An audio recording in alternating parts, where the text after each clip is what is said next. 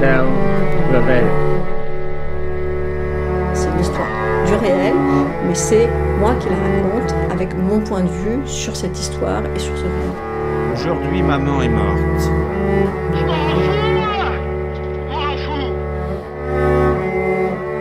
D'où viens-tu et où vas-tu? Bonjour et merci d'écouter le deuxième épisode de D'où viens-tu et où vas-tu?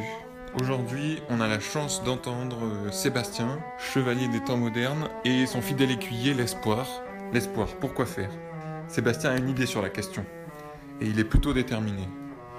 Pour soutenir une telle idée, et pour avoir l'outrecuidance de nous expliquer tout ça, d'où lui viendrait sa légitimité? Lui qui a l'air de si bien connaître l'inconscient, serait-il psychiatre? Lui qui arrive à soutenir des idées complexes en plein milieu de la nuit, serait-il philosophe? Pour qui se prend-il, cet occidental blanc? Et si Sébastien était simplement humain? Un honnête homme du 21e siècle qui a décidé de ne pas laisser ses actions et sa pensée hors de la raison, tout en ayant circonscrit cette dernière dans un espace bien défini, et laissant le dehors de la raison en proie au rêve et à l'inconscient. Car au-delà de la raison, Sébastien rêve. Et plutôt deux fois qu'une. Mais alors, de quoi rêve-t-il? Lui le stoïcien, lui qui a décidé de vivre dans une illusion consciente. Lui le grand joueur qui arrive à vivre pleinement dans un univers irréel pour en ressortir plus convaincu que jamais de vivre encore plus ici et maintenant. Et si son rêve était seulement l'expression d'une condition humaine vécue comme absurde? Envers et contre toute condition, Sébastien avance. Alors dans quelle direction est-il en marche ou à ski? Quel but veut-il atteindre? Combien de bières avait-il bu ce soir-là?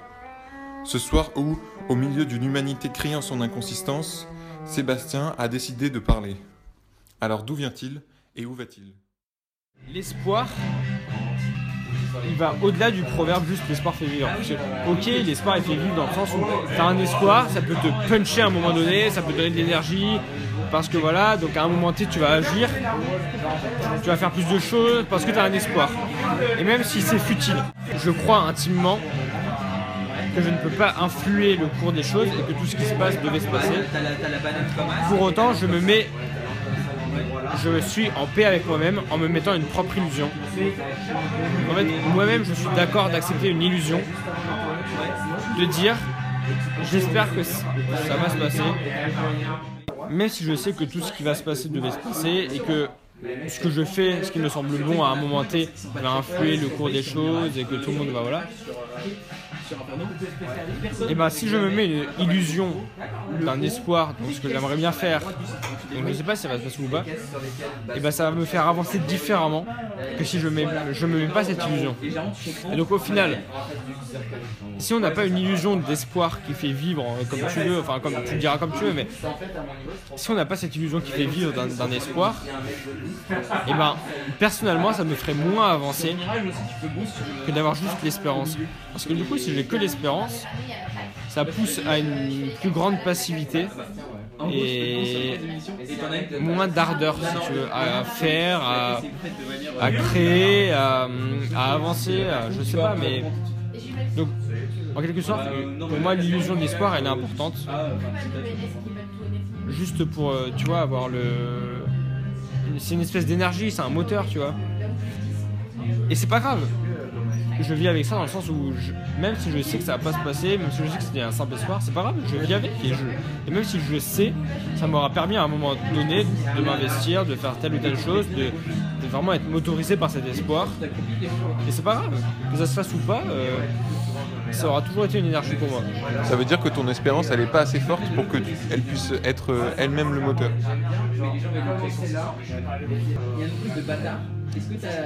Bah non quand même pas, parce que admettons, euh, j'ai un espoir qui, j'ai toujours un espoir qui me fait moteur, mais qui jamais ne se réalise. Et bah entre guillemets, ça n'influera pas sur mon sur mon bonheur ou mon tu vois. Je serai quand même content parce que je sais derrière que j'ai mon espérance et que c'est ça qui me porte et qui peut être pour chacun ce qu'il veut ça peut être la religion ça peut être des valeurs ça peut être n'importe quoi mais c'est pas parce que si je fais que des échecs en échecs par rapport à mes espoirs, tu vois, à chaque fois j'ai des espoirs de ça, de ci, et à chaque fois ça se réalise pas, c'est c'est un échec.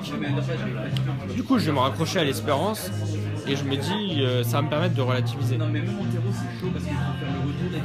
Mais donc là où je diverge avec toi, c'est que les espoirs, peut-être par miracle, j'en sais rien, ou se réalisent,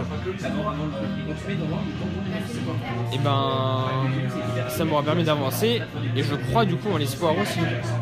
C'est pas. Donc c'est pas vraiment une illusion finalement que tu te. Si, c'est une illusion parce que je- on sait pas à l'avance quels espoirs sont vrais ou pas. En gros, Oui, quels si espoirs tu- sont espérances ou quels espoirs ne sont pas espérances. Tu penses que ça peut, ça pourrait quand même un petit peu arriver, puisque c'est déjà arrivé quelques fois auparavant. Mmh. Finalement, tu sais que c'est pas une illusion. Tu penses que c'est pas une illusion. Oui, mais je me mets, je, je me mets dans la situation où je pense que ce n'est pas une illusion.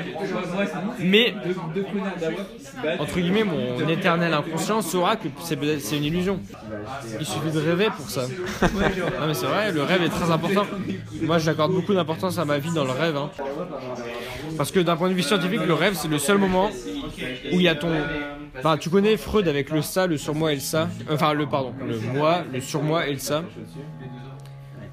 Bah, c'est le seul moment où, le, où tu as une rencontre entre ces trois entités, alors que quand tu vis euh, comme euh, là où je te parle actuellement, il n'y a, que le moi et à la limite le surmoi qui peut influer. Le ça, tu sais pas, et tu aucune int- interaction entre le ça et le surmoi. C'est-à-dire l'inconscient et le. euh, le ça, c'est très, c'est très subjectif. La pulsion animale qui vient. en C'est ça, mais c'est. Voilà, c'est l'inné peut-être. Alors que dans le rêve, t'as les trois qui se rencontrent. Et moi, je note mes rêves parfois en me réveillant. Et c'est important parce que tu, tu peux pas. Je pourrais pas, à mon avis, vivre avec l'espérance et l'espoir combinés si je ne croyais pas en ça. Si je ne croyais pas en cette espèce de d'inconscient et de conscient. Parce que d'un point de vue conscient, si je supprimais le surmoi et le ça de mon être, enfin si c'était possible, évidemment j'aurais que une espérance. Ça irait très bien, émotionnellement ça irait toujours bien, tout, irait très bien et voilà. Tu vivrais heureux, tu mourrais heureux. Voilà. Mais vu que tu as toujours un inconscient et le ça, et ben il est, c'est ça qui justifie que c'est important d'avoir une illusion, enfin d'avoir, c'est pas grave de vivre avec une illusion tant qu'elle est bénéfique pour toi. Et je dirais même que du coup ce n'est plus une illusion, enfin c'est une illusion d'un point de vue purement factuel, mais et ça en devient même plus une illusion parce qu'elle te permet de faire des, des choses, enfin tu vois, d'avancer. Et du coup tu fais quelque chose, et même si elle se base sur du, du nonsense, tu vois, enfin tu pourrais dire si c'est une illusion c'est pas réel, donc c'est débile. Mais non, l'irréel et parfois pour moi ça m'intéresse. C'est pas parce que je enfin je fais toujours les choses en fonction du réel ou de l'irréel que je m'investis plus ou moins. Je m'investis pas plus pour le réel que l'irréel. Donc si j'ai une illusion ou pas, ça me permettra toujours d'avancer. Donc l'espoir est toujours important pour moi, même si j'ai une espérance. C'est quoi ton dernier rêve alors Mon dernier rêve, Ou un rêve marquant ah, j'ai un rêve que je fais souvent euh, depuis que j'ai 4 ou 5 ans. Mais tu veux savoir? Bah, euh, ok. En gros, c'est. euh, Tu fais tout le temps le même, souvent le même. Il y a un rêve que je fais souvent, ouais. J'ai jamais trouvé la solution. Bref. En fait, c'est un rêve où je suis en haut d'une montagne, enneigée. J'ai un, un chrono, tu vois, juste là dans ma vision, où il y a 3 minutes. 3, 2.00. 03, 2.0. Ce chrono, au début de mon rêve, il s'enclenche et il dit et il y a une voix off qui me dit, tu vois, un peu comme dans un jeu vidéo, on pourrait croire. Pourtant, j'ai eu ce rêve avant que je commence à jouer aux jeux vidéo. C'est ça qui est, c'est ça qui m'a toujours intrigué, tu vois. Bref, j'ai un espèce de chrono qui me dit, vous avez 3 minutes pour descendre de la montagne. Et là, ça s'enclenche. 2,59, 2,58, 2,57. Et là, je suis sur des skis en haut de cette montagne. Et ce rêve, donc je, je fais souvent, j'ai fait il y a pas plus tard qu'il y a peut-être euh, un mois ou un, un mois et demi, je sais plus, c'était vers Noël. Je suis sur mes skis et tu vois, je fonce. Parce que je sais que dans 3 minutes, il faut que je sois descendu de la montagne. Parce que sinon, je sais qu'il y aura une avalanche. Et même si au début de chaque rêve, je sais pas, bah à la fin de chaque rêve, je sais que je me, suis, je me fais prendre dans l'avalanche et que je meurs. Et donc, du coup, au début, à chaque fois que je refais ce, ce rêve, mon inconscient il sait que bah va y avoir une avalanche, même si la voix off ne me le dit pas. Parce que dans ton rêve, tu te souviens que t'as fait ce rêve. Ouais. Ouais, l'inconscient c'est c'est fabuleux à étudier. Et du coup, bah, je suis en haut de cette montagne, je suis sur mes skis, je fonce. Clairement, hein, je vais au plus vite possible. Genre, je- parfois, je regarde derrière moi pour voir s'il n'y a pas la neige qui arrive, etc. Je fonce, je fonce, je fonce. Et à chaque fois que je ce rêve, je le fais, j'arrive à, hum, à 20 secondes du chrono. J'arrive vers la- le bas de la station, je commence à voir les immeubles, euh, en gros la civilisation, tu vois. Bon, c'est un rêve, hein, mais je commence à voir des immeubles, etc. Et je me dis, oh, je vais y arriver, je vais y arriver. Et à chaque fois, je suis en, en sur mes skis, je vais au plus vite possible. Et à chaque fois, dans tous mes rêves, et j'ai jamais échappé, je regarde derrière moi. Et au moment où je regarde, le chrono il est entre 16 et, et 15 secondes, tu vois. Et au moment où je regarde, là il y a une énorme bosse devant moi et à chaque fois je me la prends. Ça me fait décoller. Je continue, de, regarder derrière moi, il y a l'avalanche qui commence à arriver. La voix off me dit il n'y a plus que 10 secondes. Je vole pendant ces 10 secondes. C'est presque, tu vois, irréel, je suis dans l'espace, je vole. Et au moment où je retourne ma tête, là je vois une. Enfin, l'immeuble qui arrive en face de moi, comme ça là. Et je m'écrase littéralement contre la vitre d'un appartement, tu vois. Mais vraiment, je m'écrase. J'explose. Je vois le sang gicler, tu vois. C'est- Voilà. Et je vois le chrono passer à zéro et l'avalanche qui déboule derrière moi. Mais donc j'ai, je suis allé plus vite que l'avalanche, mais je suis mort parce que je me suis écrasé contre euh, cet immeuble. Et à chaque fois c'est ça. Et au moment où je m'écrase et je vois même l'effet ralenti dans le rêve, je vois mon corps s'exploser contre la vitre. Je vois l'avalanche qui déboule derrière moi. Je vois toute la trace rouge se répandre partout. Et là, je me réveille, tu vois. En sueur, tu sais. Enfin, voilà. J'ai vécu le truc. Et j'essaie de trouver un- une solution à ce rêve. J'ai- lu un bouquin qui m'a aidé dans ce rêve. Enfin, il y a un bouquin de Bernard Weber, je t'ai peut-être déjà parlé, c'est le sixième sommeil, qui parle. Enfin, il avait fait des recherches là-dessus. C'est un scientifique à la base, euh, Bernard Weber, et il avait fait des, recherches sur le, les fourmis à la base. Il avait fait la fourmis, et il a fait aussi le, sur le sommeil. Et du coup, t'as la phase de T'as t'as sommeil léger, sommeil intermédiaire, sommeil profond, etc. En fait, les phases du sommeil où tu t'endors pour entrer dans un cycle de sommeil. Et on dit souvent que tout le monde sur Terre, a priori, entre dans la phase de cinquième sommeil, qui est au-delà du sommeil profond. C'est le sommeil où tu rêves. En gros, le sommeil paradoxal, il est euh, à la fin de chaque sommeil. euh, En fait, la phase 5, elle est paradoxale, mais hum, elle intervient que à la fin de chaque cycle. En gros, pendant 15 minutes de chaque cycle, t'es en sommeil paradoxal, théoriquement. hein. Voilà. En gros, la majorité des gens, c'est ça. Et on a observé que tu as un, un sixième type de sommeil. Donc le paradoxal, c'est cinquième. Et tu as un sixième où en gros, t'es. Donc tu peux influer sur tes rêves, tes consciences, tes inconsciences. Donc c'est au-delà du sommeil paradoxal. C'est un peu une phase de qu'on a observé chez les gens qui ressortent du coma, qui sont en aux portes de la mort si tu veux. Moi je peux en parler parce que bon, ça m'est déjà arrivé en fait. Parce que je faisais, quand j'étais petit je faisais des spasmes du sanglot. En gros je m'évanouissais d'un coup euh, et j'étais. Tu sais je voyais un tunnel, euh, enfin je voyais du blanc, mes, oreilles bourdonnaient, je voyais un tunnel noir devant moi. Et c'était comme quand tu vas partir, enfin c'est ce que les gens quand ils reviennent du coma ils disent avoir vu, c'est en général ça. Où tu sens que tu as ton esprit qui se détache de ton corps aussi, etc. T'avais quel âge? Ah bah j'avais, euh, j'étais à l'école maternelle, m'a fait ça jusqu'à l'âge de 13-14 ans, tu vois, très tard. Et donc j'ai souvent vécu ces situations parce que ça m'arrivait, c'est pas sous sanglot peut-être, euh, il y a une époque ça m'arrivait au moins tous les mois, tu vois, c'était assez récurrent. Et je me sentais vraiment partir comme si j'allais mourir, tu vois, c'était très bizarre comme sensation. Et ça correspond un peu à cette phase du sixième sommeil.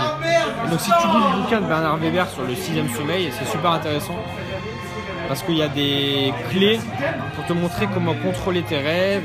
Et bon, ça c'est vrai, hein, scientifiquement c'est vrai.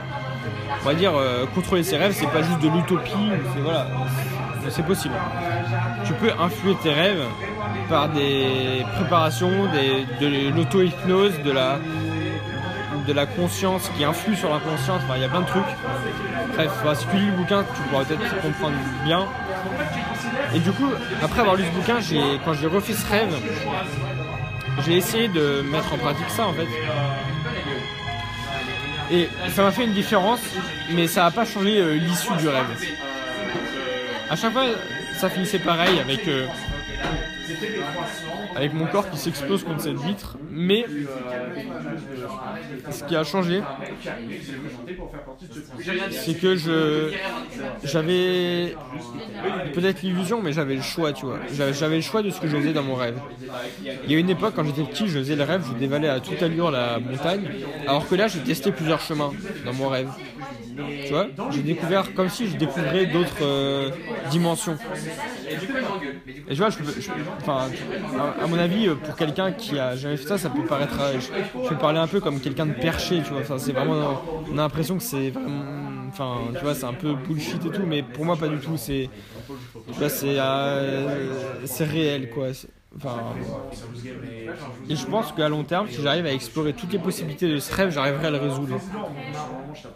Mais je n'ai pas encore réussi. Ah, pour moi, ça a un lien avec une discussion de base qui est dire que l'espoir. Pour moi, l'espérance, c'est très important. J'ai une espérance. Mais l'espoir n'est pas vain. L'espoir ne fait pas que vivre. Non, il y a aussi un espoir. L'espoir, c'est que tu arriveras en bas dans l'avalanche? C'est mon espoir, ouais. Et ton espérance dans ce rêve, c'est quoi? Et ben mon espérance, paradoxalement, c'est que je meurs. C'est une espérance. Ça va toujours arriver. Je vais mourir. Mais le jour où je mourrai pas, bah, mon espoir se sera réalisé. Et donc, mon espérance se sera changée avec l'espoir que j'avais. Mais j'ai pas d'espérance que je ne vais pas mourir parce que mathématiquement, je pense que j'arriverai jamais de ma vie à résoudre ce rêve. Mais mon espoir, c'est que j'arrive parce que j'en sais rien. Et mon espérance, c'est que je pense que ça va jamais se passer. Mais tu vois, c'est. Mais il y a beaucoup de. Dans mes rêves, j'essaie vraiment de. d'aller jusqu'au bout, de- d'essayer d'être le plus éveillé possible. Mais c'est. enfin, c'est pas facile. t'as- Il y a beaucoup de, de facteurs qui jouent là-dessus, quoi. Enfin, mais je sais jamais comment ce rêve va se, ré- se résoudre. J'en sais rien. Voilà. Enfin, c'est juste tout ça pour dire que ça justifie pour moi que l'espoir est important et qu'il y a les deux dimensions. Que l'espoir n'est pas que futile et n'est pas que un proverbe. Il y a aussi quelque chose derrière. Même si c'est qu'une illusion, ça fait plus que de faire vivre. Ça, c'est important de l'avoir. Si j'avais pas, si j'avais que l'espérance et pas l'espoir, je pense que je serais peut-être je serais plus déprimé en fait. Je- même si je suis fataliste, je serais encore plus et je serais vraiment dans un espèce de carcan, tu vois. Après, on a peut-être une vision différente de l'espérance, tu vois, mais je sais pas. Pour moi, ça serait moins facile de vivre avec juste une espérance. Parce qu'à la limite, ça serait juste une espérance mathématique que. Vraiment, au- enfin, d'un point de vue purement statistique, quoi, l'espérance, quoi. Ça, ça va, ça va se finir comme ça. Voilà, donc il y aurait même pas vraiment d'intérêt à, la vie, tu vois, pour moi. Alors que là, vu que j'ai l'espoir et l'espérance, je pourrais pas avoir que l'espoir. Mais les deux combinés font que ça me fait vivre, tu vois. Donc il n'y a pas que l'espoir qui fait vivre, il y a les deux ensemble, pour moi. Si j'avais que l'espérance, ça serait banal. Si j'avais que l'espoir, ça serait utopique. The only kind of real fantasy. Illusions are a